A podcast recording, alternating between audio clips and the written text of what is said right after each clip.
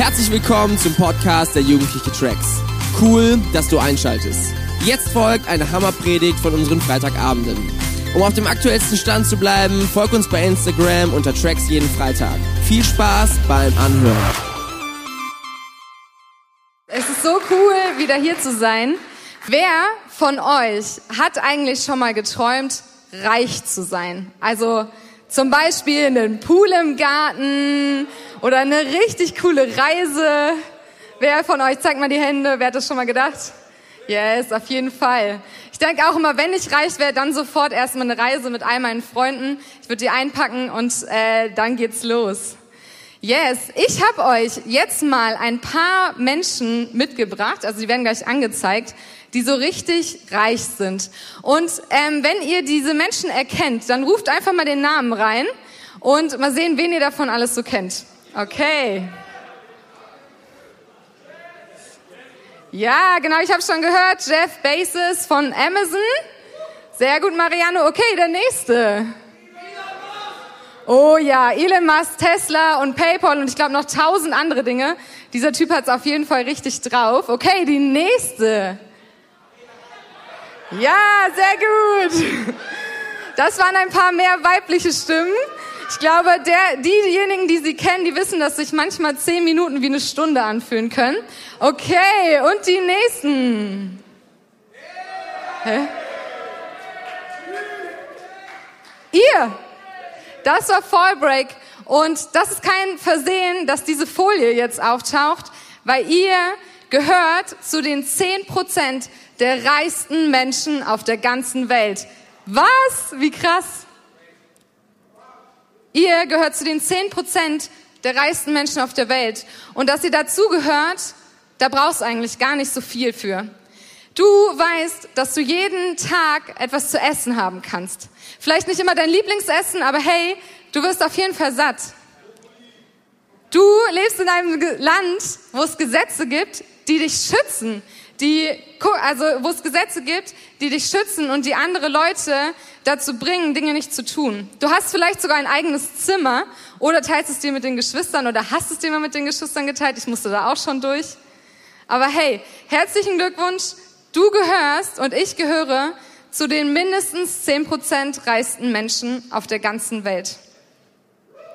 Ich will heute weiter mit euch träumen und zwar nicht davon, wie sich unser Leben verändern wird, wenn wir reich sind, was wir danach damit alles machen könnten, denn wir sind schon reich, sondern darüber, was es bedeuten würde, wenn Gottes Reich auf der Erde noch mehr gebaut wird, und zwar im Thema Armut und Ungerechtigkeit.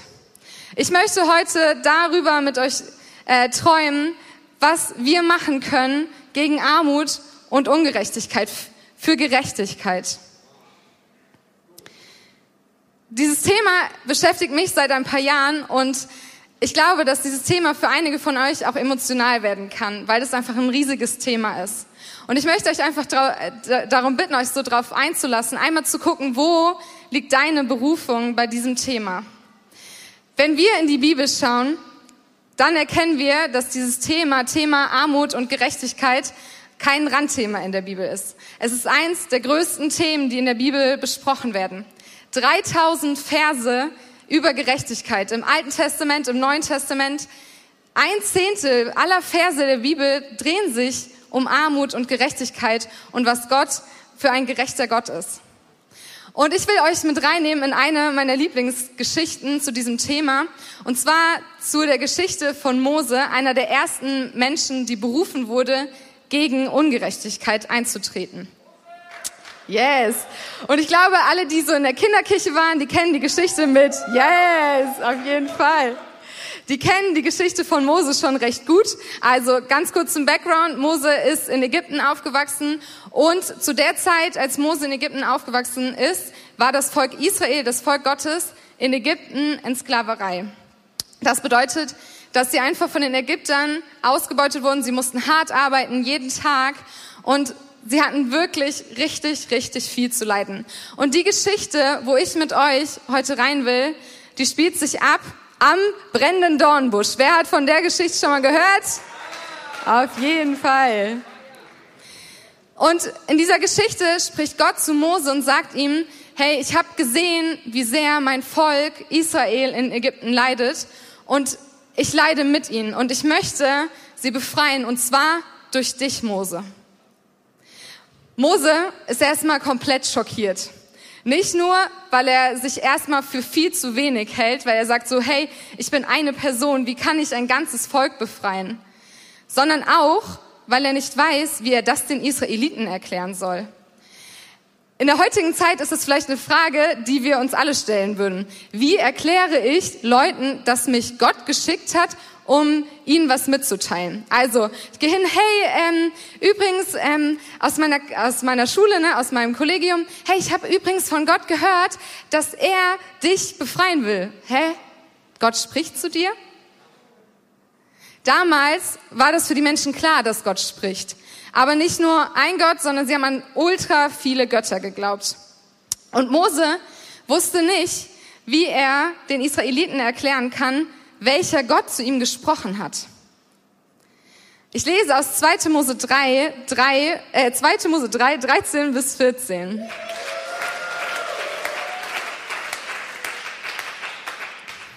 Mose entgegnete, wenn ich zu den Israeliten komme und ihnen sage, dass der Gott ihrer Vorfahren mich zu ihnen gesandt hat, werden sie mich nach seinem Namen fragen. Was sage ich dann? Gott antwortete, ich bin euer Gott, der für euch da ist. Darum sagt den Israeliten, ich bin für euch da, hat mich zu euch gesandt. In anderen Bibelübersetzungen steht er auch, ich bin der ich bin, hat mich zu euch gesandt. Aber warum ist es so wichtig, dass Mose den Israeliten sagt, von wem dieser Auftrag kommt? In der Kultur damals in Ägypten gab es richtig, richtig viele Götter. Es gab Götter für reiche Leute, es gab Götter für schöne Leute, es gab Götter für das Wetter, es gab Götter für Fruchtbarkeit, es gab super viele Götter. Aber es gab eine Bevölkerungsgruppe, für die gab es keinen Gott. Und das waren die Armen und die Sklaven. Und deswegen war das so wichtig, dass Mose wusste, wie der Name von Gott ist, weil er zu diesem Volk, die eigentlich wussten, also die eigentlich dachten, sie hätten keinen Gott, weil er zu diesen gehen wollte und sagen wollte, hey, ich hol euch hier raus. Hätte Gott jetzt zu diesem Mensch, äh, hätte Mose jetzt zu den Menschen gesagt, hey, ich soll dich befreien, dann wäre die Antwort, ja, äh, wer hat es denn gesagt? Ja, Gott. Ja, welcher Gott denn? Wir haben doch gar keinen Gott. Es gibt einen Gott für Reiche, für Schöne, aber für uns, für uns gibt es keinen Gott, weil wir sind gar nichts wert. Wieso soll es für uns einen Gott geben? Wieso soll es für uns jemanden geben, der sich um uns kümmert? Und genau da spricht Gott rein. Er sagt, dass er der Gott der Armen ist, dass er der Gott der Sklaven ist. Er sagt, hey, ich bin der Gott, der für euch da ist. Ich bin der Gott, der ich bin. Ich bin Gott, Jahwe. Er eröffnet Mose seinen Namen und zeigt ihm damit, dass die Geringsten ihm nicht egal sind. Und er sieht das Leid und er leidet mit. Und dann sagt er, geh nun nach Ägypten, versammle die Sippenoberhäupter der Israeliten und sage ihnen, der Herr ist mir erschienen, der Gott eurer Vorfahren, der Gott Abrahams, Isaaks und Jakobs. Er lässt euch ausrichten, ich habe euch nicht vergessen. Ich habe gesehen, was man in euch in Ägypten antut und darum verspreche ich euch, dem Elend ein Ende zu machen. Gott hat die Leute damals nicht vergessen und er tut es auch heute nicht. Ein Name verändert sich nicht so einfach. Elina hieß vor zehn Jahren Elina und sie heißt auch immer noch Elina.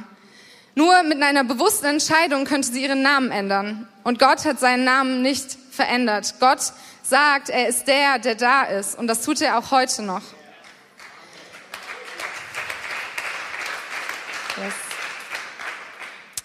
Und deswegen will ich mit euch heute in dieses Thema reingehen, weil es genauso relevant heute noch ist wie damals in Ägypten. Es gibt heute noch Armut und es gibt heute noch Sklaverei. Und ich möchte heute mit euch in zwei Teilbereiche davon reingehen. Ein Teilbereich, der bezieht sich auf Sklaverei, auf etwas, was mit der ganzen Welt noch zu tun hat. Und ein Teilbereich, da werden wir mit einem Video später noch reingenommen. Im Gegensatz zu der damaligen Zeit, ich weiß nicht, wer von euch das schon im Unterricht hatte, als Sklaven von Afrika nach Amerika gekommen sind. Das war eine richtige Kacke. Und ich will mit keinem Prozent sagen, dass das in irgendeiner Art und Weise gut oder zu gerechtfertigen war. Aber damals hat ein Sklave noch 27, umgerechnet 27.000 Euro gekostet. Heute gibt es noch Sklaven. Heute gibt es noch 40 Millionen Sklaven auf der Welt. Und heute kostet ein Sklave umgerechnet 80 Euro. Damals war Sklaverei richtig, richtig schlimm. Aber es war ein Investment. Der Käufer hat sich überlegt, habe ich 27.000 Euro übrig, kann ich mir einen Sklaven leisten? Und dann hat er für ihn gesorgt. Er hat ihm Essen gegeben, er hat die Arztkosten übernommen, weil er hat 27.000 Euro bezahlt. Menschen sind viel mehr wert als 27.000 Euro. Aber heutzutage kann man sich einen Sklaven an bestimmten Gebieten für 80 Euro kaufen. Und das bedeutet für diese Menschen, dass sie wenig Essen bekommen, vielleicht auch mal nicht dass ihnen die Ärzte nicht bezahlt werden, weil ein neuer Sklave ist viel günstiger als die Arztrechnung für einen alten Sklaven. Das Thema ist nicht einfach und ich möchte euch ermutigen, trotzdem dabei zu sein und zu gucken, was das Thema mit euch macht und wie wir damit positiv umgehen können. Die Menschen, diese 40 Millionen Menschen arbeiten in verschiedensten Firmen in privaten Haushalten, in Firmen, in äh, Plantagen, überall. Und es sind Kinder, es sind Familien, es sind Frauen und Männer. Und ich habe euch eine Frau, eine Familie mitgebracht, weil ich glaube, es ist immer cooler, ein Bild dazu zu sehen. Das ist Bhavani. Bhavani und ihr Ehemann waren noch sehr jung, als sie in die Sklaverei kamen. Sie haben zwei Kinder gehabt und lebten in, in Indien in einem kleinen Dorf. Und in diesem Dorf hatten sie auch nicht viel Geld, aber sie haben gearbeitet und irgendwann wurde Bavanis kleinster Sohn, der war zwei Jahre alt, wurde krank. Und sie konnte diese Arztrechnung nicht bezahlen und deswegen musste sie sich Geld leihen. Und das konnte man da, also kann man dort nicht einfach von Banken, sondern wenn man arm ist, dann kann man sich nur von privaten Menschen Geld leihen. Also hat sie das gemacht, sie hat von einem Firmenbesitzer Geld geliehen und wurde so zu seinem Eigentum mit der ganzen Familie, weil sie dieses Geld niemals zurückzahlen konnte. Ein Arztbesuch, der für uns in Deutschland voll verständlich, selbstverständlich von der Krankenkasse übernommen wurde, wurde da nicht übernommen, sondern führte dazu, dass die ganze Familie in Sklaverei leben musste. Bhavani und ihre Familie, und das ist die Hoffnungsgeschichte dahinter, wurden nach einiger Zeit aus dieser Situation befreit. Und es gab eine christliche Organisation, die darauf aufmerksam wurde und sie daraus befreit hat. Warum erzähle ich euch gerade die Geschichte von Bhavani? Weil ich glaube, dass wir uns bewusst werden müssen, dass 40 Millionen nicht nur eine Zahl ist, sondern dass es darum geht, dass es 40 Millionen Menschen sind, die jeder einzelne von Gott geliebt ist, wo jeder einzelne von Gott einen Auftrag gekriegt hat, wo Gott weiß, wie es ihnen geht, wo Gott mitleidet. Und ich glaube, manchmal helfen uns Bilder und Geschichten mehr, das zu verstehen, dass es nicht nur 40 Millionen sind, sondern es 40 Millionen einzelne Menschen sind.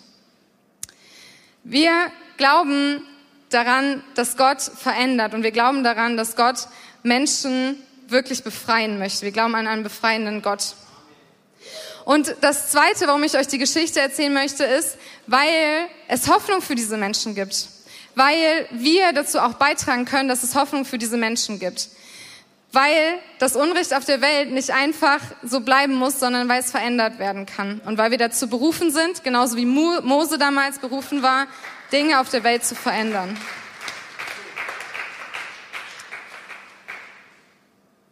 Gottes Name ist derselbe damals wie heute und auch Jesu Herz ist dasselbe wie damals. Und Ihr kennt den Bibelvers, glaube ich, schon von Dominiks, Dominiks Predigt, Lukas 4, Vers 18.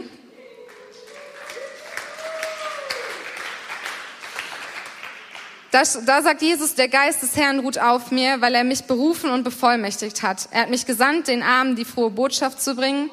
Ich rufe Freiheit aus für die Gefangenen. Dem Blinden sage ich, dass sie sehen werden, den Unterdrückten, dass sie von jeder Gewalt befreit werden sollen. Gott hat Jesus den Heiligen Geist, äh, also mit dem Geist ausgerüstet und er wird auch uns mit dem Geist ausrüsten, wenn wir in diese Berufung treten, Dinge zu verändern. Er hat dich und mich mit dem Heiligen Geist ausgerüstet, wenn wir uns für ihn entschieden haben. Und dieser Heilige Geist, der kann auch in solchen, in solchen Berufungen mit uns wirken. Und vielleicht fragst du dich jetzt immer noch ein bisschen, hey Ellie, das war echt schockierend, das sind irgendwie krasse Sätze, die du da gesagt hast, aber was hat das denn genau mit mir zu tun? Ich bin eine Person, was kann ich schon verändern und was hat es mit mir zu tun? Leider hat Sklaverei, obwohl es in vielen anderen Ländern viel mehr ist als in Deutschland, ziemlich viel mit uns zu tun. Leider mehr, als wir es gerne hätten. Es geht darum, dass Kinder auf Kakaoplantagen arbeiten für unsere Schokolade. Dass es riesige Fabriken gibt, wo Menschen arbeiten für unsere T-Shirts. In all diesen Themen ist plötzlich dieses Thema Sklaverei und Armut, Ungerechtigkeit viel näher bei uns, als wir es vielleicht manchmal gerne hätten.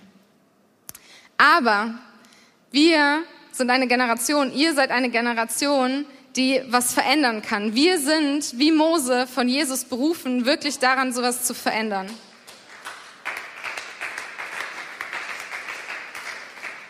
Jesus ist dieses Thema so wichtig, wie wir mit armen Menschen umgehen, dass er sich mit denen gleichsetzt. Er schreie, er sagt, das will ich euch sagen, was ihr für einen meiner geringsten Brüder oder für eine meiner geringsten Schwestern getan habt, das habt ihr für mich getan.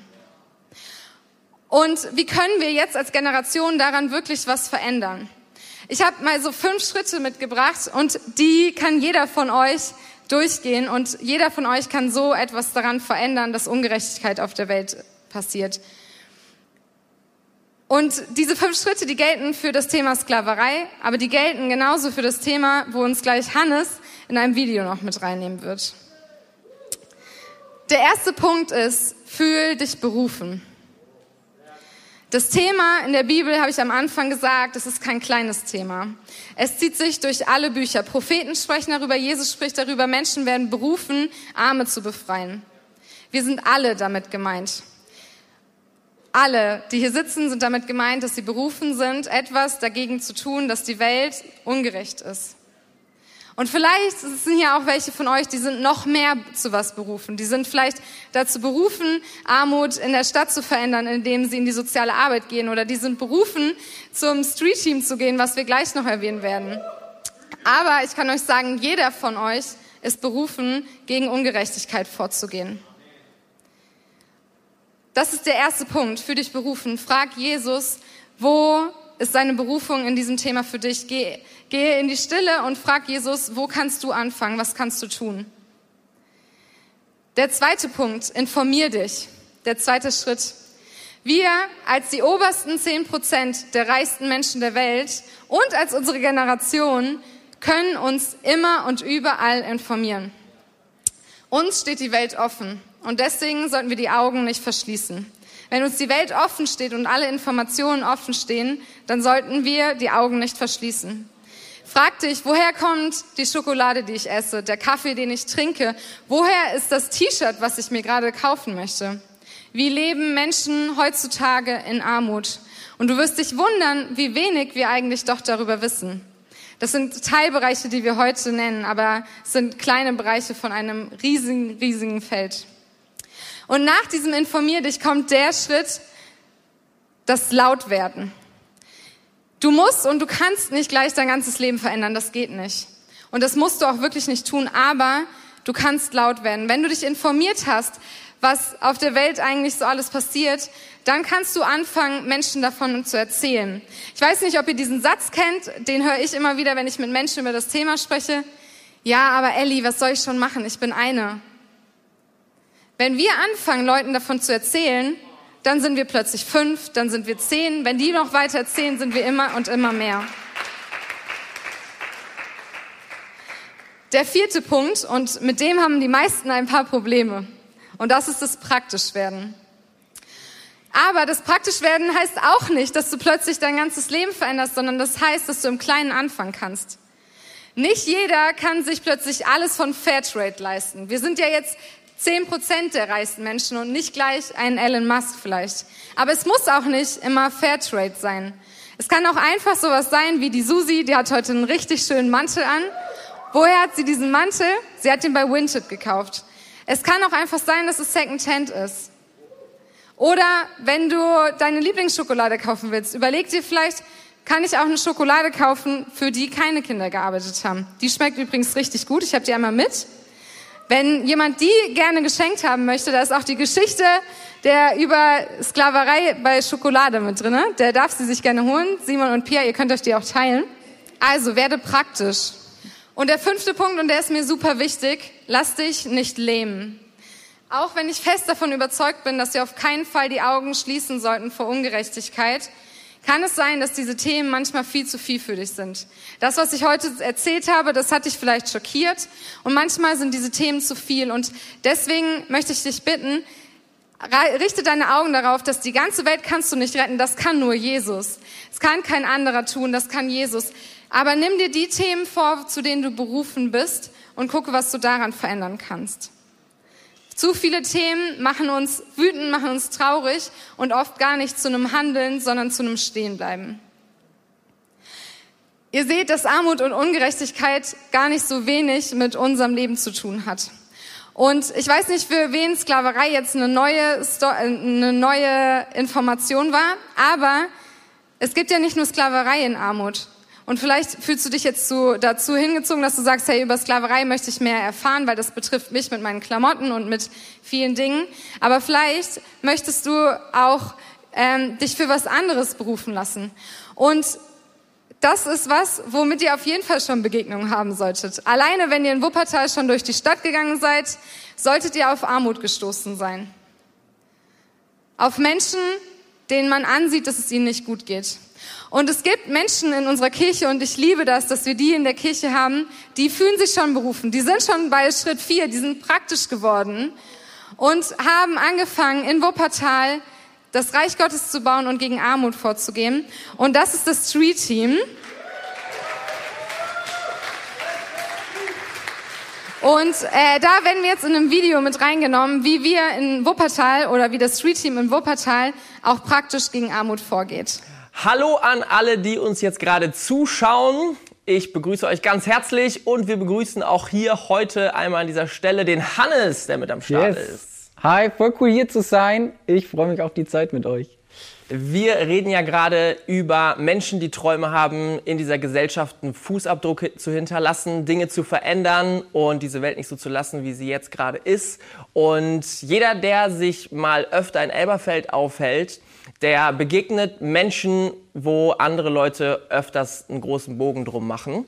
Und ähm, jeder kennt so diese Spots, wo sich Leute aufhalten, die obdachlos sind, die offensichtlich irgendwelche Suchterkrankungen haben denen es nicht gut geht. Und der erste Reflex ist tatsächlich erstmal einen großen Bogen drum zu machen, ähm, gar nicht erst hinzuschauen, sie gar nicht erst zu beachten. Aber das Coole ist, dass wir als Kirche seit einigen Jahren äh, da am Start sind und uns um diese Menschen kümmern, dass wir diesen Menschen begegnen. Und wir haben ein geniales Street-Team, in yes. dem Hannes total krass am Start ist yes. und was Hannes leitet. Und wir wollen ihn heute ein bisschen interviewen, ein paar Fragen stellen, ein bisschen in diese Arbeit reinschauen, weil das eine großartige Arbeit ist, die ähm, ja, Menschen einfach total begegnet, wie Jesus das getan hat. Und deswegen, Hannes, magst du uns einen kleinen Einblick geben? Ja. Was macht ihr als Street Team? Yes, richtig gern. Voll schön hier zu sein. Ähm, genau, das Street Team ist ungefähr zeitgleich mit dem Campus Elberfeld gestartet. Ähm, wir haben es jetzt seit ungefähr drei Jahren, sind vor Ort und unsere Aufgabe ist so ein bisschen, oder was wir uns so als Aufgabe gesetzt haben, ist einfach, hey, wir wollen mit den Leuten, die dort am Bahnhof unterwegs sind, mit Drogenabhängigen, mit Alkoholabhängigen, mit Obdachlosen, wollen wir in Kontakt kommen und wollen ihnen von Gott erzählen, wollen ihnen einfach erzählen, hey, es gibt eine Hoffnung, es gibt eine Alternative und unser Ziel ist es, unser erstrangiges Ziel ist es, für die Leute beten zu können und sie in unseren Gottesdienst nach Elberfeld ins Kino einzuladen. Sehr cool. Kannst du mal ganz praktisch sagen, so, wenn ihr sonntags loszieht, was macht ihr da so konkret ganz praktisch ja, mit den Leuten? Genau. Jetzt momentan während Corona ist so, wenn wir losziehen, haben wir so einen Bollerwagen dabei, so einen Leiterwagen, wo wir einfach Kaffee drauf haben, Lebensmittel. Also wir haben immer schon fertig gepackte Sandwiches, einfach ein Frühstück und verteilen das an die Leute, äh, denen wir begegnen. Wir gehen teilweise zu Obdachlosen, wo wir wissen, wo die schlafen, wo die liegen, bringen denen dann morgens so den ersten Kaffee für den Tag vorbei. Ähm, bringen was zu essen und treffen uns auch mit den Leuten an der Platte. Das sind dann eher so die Drogenkonsumenten oder auch Dealer oder generell einfach Konsumenten, die sich dort treffen und ähm, verbringen dort mit denen Zeit und durch dieses Verteilen vom Essen wollen wir einfach, dass ein Gespräch entsteht, eine Gemeinschaft entsteht und wir mit denen Zeit verbringen können und einfach ja in Gesprächen mit den Leuten dran sein können, sagen können, hey, es gibt Gott, der dich liebt, der Positives für dich hat und ja in diesen Gesprächen dann auch, dass sich ein Gebet ergibt oder sie dann auch zum Gottesdienst kommen mit uns zusammen, ja. Mega cool. Ähm, ich weiß ja selber, dass ähm, das für dich nicht nur so ein Thema ist, was jetzt gerade mal so hochgeploppt ist, sondern dass das Thema dich schon länger begleitet und dass es für dich ein echtes Herzensanliegen ist. Ähm, kannst du uns ein bisschen was so zu deiner Motivation sagen? So, warum machst du das? Warum kümmerst du dich um diese Menschen, um die andere eigentlich einen Bogen machen? Ähm, und warum machst du das ja? Ja, richtig gern. Ähm, für mich ist das so, ich merke einfach schon, dass ich sehr lang Leute auf dem Herzen habe, die so ein bisschen durch das Raster fallen, die nicht so, ja, das normale Leben leben, die wirklich Herausforderungen haben, die so ein bisschen, ja, an der Normalität vorbeileben, die einfach, ja, wie gesagt, herausgefordert sind und immer wieder Situationen erleben, wo es ihnen nicht gut geht. Und diese Leute habe ich besonders einfach auf dem Herzen und ich wünsche mir, dass ähm, durch die Gespräche, die wir als Street Team mit den Leuten haben, dass da einfach etwas entsteht, dass sie spüren, hey, es sind Leute, es gibt Leute, die sich für mich interessieren. Es gibt Leute, die mich in meiner Herausforderung, in meinem Schmerz sehen und mich da aber nicht alleine lassen. Und so mein Herzensanliegen ist es einfach, dass wir eine Kirche erleben können, wo genau diese Leute reinkommen, wo sie sich ja nicht fürchten, in eine Kirche zu kommen, sich nicht fürchten, verurteilt zu werden, sondern wir sagen, hey, wir sind eine Kirche und wir wünschen uns, dass du kommst. Du bist herzlich willkommen und wir wünschen uns, dass du in unseren Gottesdienst kommst, dort Gott erleben kannst und dort einfach auch eine Lebensveränderung erleben kannst. Und ja, das ist so der Herzschlag. Wir wünschen uns das von ganzem Herzen, dass die Leute ähm, Gott erleben, weil wir einfach glauben, durch diese Erlebung, durch das Erleben Gott ähm, wird, wird wirklich eine Veränderung stattfinden. Mhm. Voll stark, äh, das zu hören und ich bin ja auch mega stolz, Teil von der Kirche zu sein, die an diesen Menschen nicht vorbeigeht und die auch versucht, einen Platz zu schaffen, gerade für diese Menschen. Ähm, dass wir ja nicht nur eine Gruppe mit Leuten sind, die alle gleich sind, sondern dass wir irgendwie Platz für jeden schaffen. Ähm, das ist mega cool. Kannst du uns vielleicht so ein, paar Stories erzählen, mal so ein bisschen mit reinnehmen? Ähm, ich sag mal, so einen Traum zu haben, in so eine Richtung zu gehen, auf der einen Seite erlebt man ja positive Sachen, man lebt, erlebt irgendwie, dass, dass sich Sachen verändern. Auf der anderen Seite hat man aber auch Herausforderungen. Man merkt, dass auch nicht immer alles so funktioniert, wie man denkt. Magst du uns da vielleicht mal ein paar Sachen so erzählen, ja. die, äh, die, die ihr so erlebt? Ja, voll gern. Also gerade nochmal zu der Frage, so was ist der Traum? Ne? Gibt es da einen Traum? Also für mich persönlich, aber ich merke auch so für die anderen Leute aus dem Street-Team, für uns Mitarbeiter, ist es einfach, hey, unser Traum ist es, wie ich schon gesagt habe, wir wollen es wirklich sehen, dass ähm, Leute sich in die Kirche reintrauen. Wir sind ja in Elberfeld im Rex-Kino und das ist fünf Minuten von dieser Platte entfernt und das ist eine super Möglichkeit, die Leute dort einzuladen. Und unser Traum ist es, dass die Hemmschwelle echt niedrig ist, dass wir eine Beziehung haben zu den Leuten und dass die sagen, hey, weil ich dich kenne, Hannes, ähm, weil du ja, seit einem Jahr mit mir hier im Gespräch bist, am Sonntagmorgen und es dir egal ist, ob ich nebenher ein Bier trinke oder ob ich offen bin für den Glauben oder nicht. Hey, mit dir möchte ich in den Gottesdienst gehen und Gott erleben. Und das ist so unser Traum, einfach dahinter ähm, wirklich eine Lebensveränderung zu sehen und da Teil sein zu können und vielleicht so, ja, Werkzeug Gottes, ne? einfach die Leute sein, die zu den Menschen hingehen, ihnen von Gott erzählen und auch diese Möglichkeit schaffen, dass sie Gott begegnen können. Ja, eine weitere Geschichte oder Geschichten, die wir erleben, ähm, es gibt positive, aber auch echt herausfordernde Geschichten und ähm, ich kann, ich kenne einige Geschichten, viele Geschichten, wo wir uns wirklich in Leute investieren. Das geht über Monate, wo wir auch echt dann sehen, hey, die Leute sind offen, ähm, lassen auf einmal für sich beten und wollen dann auch wirklich von der Straße wegkommen, wollen rauskommen aus der Drogensucht oder aus der Alkoholsucht. Wir können sie auch in, ja, in Kliniken vermitteln, wo sie ja das, das Problem angehen können, wo sie gegen die Sucht angehen können und wir sehen, hey, es wirkt, Gott wirkt, den Menschen geht's gut und manchmal sehen wir dann aber auch, dass diese Menschen auf einmal wieder ja ins Stolpern kommen, dass sie rückfällig werden, wieder konsumieren. Wir hatten es auch schon, dass eine Person weg war von der Straße, ähm, wo, wo gewohnt hat und trotzdem jetzt wieder auf der Straße wohnt, weil sie einfach mit falschen Leuten wieder in Kontakt kam und unterwegs war. Und das sind so Geschichten, die fordern heraus, aber da wollen wir einfach dranbleiben und ein demütiges Herz haben und sagen, hey, wenn es nicht geklappt hat, Gott kann, kann wirken, Gott wird wirken und ähm, wir können es einfach wieder versuchen und wieder da sein. Und wir erleben auch Geschichten, das ist total verrückt. Eine Person zum Beispiel, ähm, die erlebt gerade so ein richtiges Wunder und ein Wirken Gottes. Die kennen wir schon seit ungefähr eineinhalb Jahren Und als wir ihr das erste Mal kennengelernt haben und mit ihr ins Gespräch kamen, war sie so sehr stark davon überzeugt, hey, Gott gibt es nicht und mein Gott ist Tor. Ne? Ich glaube an Tor und ähm, hatte auch so eine Torkette an mit dem Hammer und war da so richtig überzeugt von. Es war total spannend, mit der Person ins Gespräch zu kommen, über den Glauben zu reden und Gebet wollte sie nie und ähm, ja, längere Zeit haben wir sie dann einfach immer wieder begleitet, waren da, haben mit ihr gesprochen und ähm, haben dann auch so gesehen, wie sich diese Person immer mehr für Gott geöffnet hat. Und äh, mittlerweile sieht es so aus, dass die Person einen Job hat.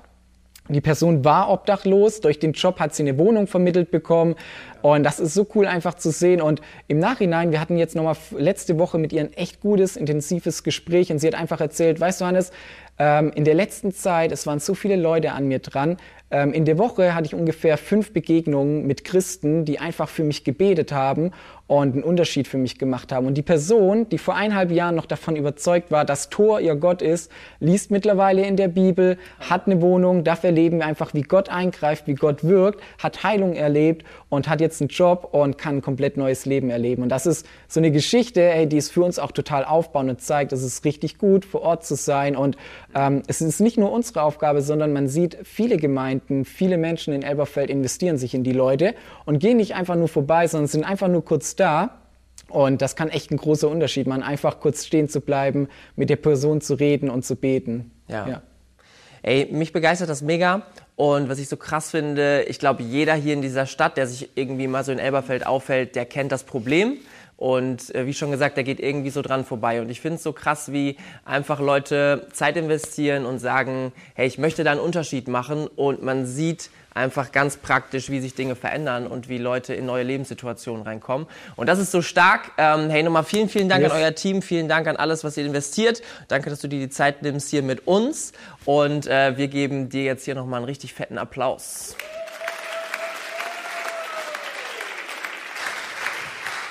Yes, Hannes und Wiebke ist auch da, auch vom Street Team, richtig cool.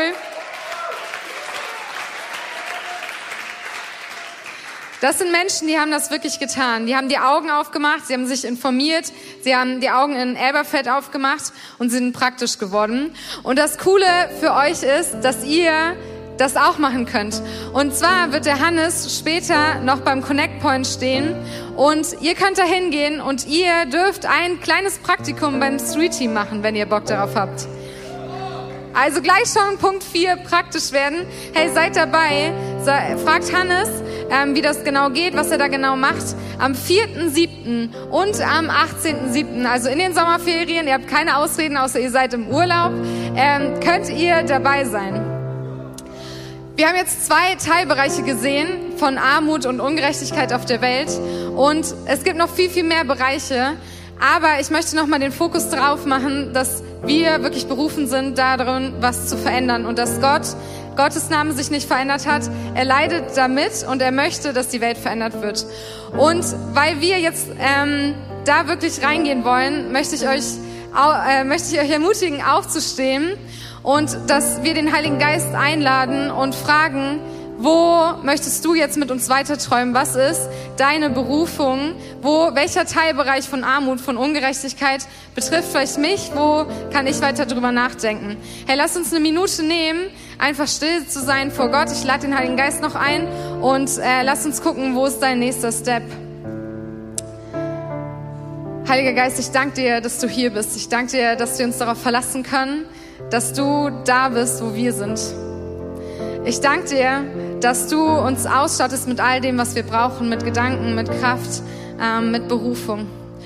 Und ich bitte dich einfach, dass du unsere Herzen jetzt öffnest und dass du zu jedem Einzelnen das sprichst, was du als Berufung zu diesem Thema, zu diesem Thema Ungerechtigkeit ja zu sagen hast. Sprich.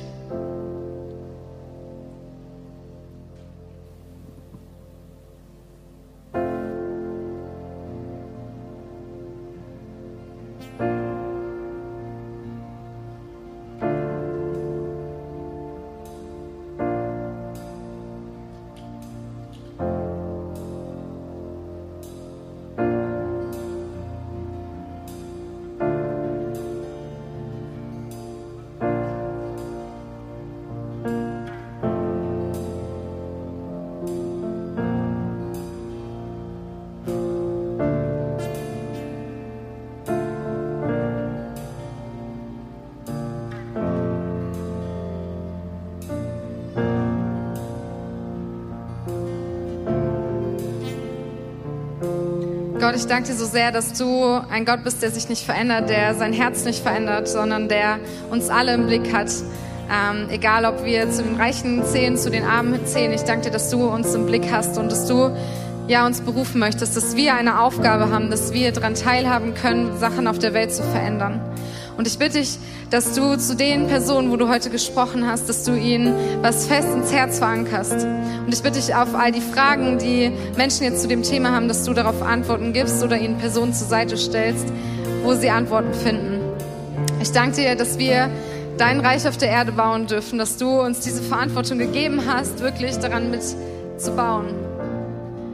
Und ich danke dir, ja, dass wir uns darauf verlassen können, dass alles, was wir dafür brauchen, von dir kommt. Amen.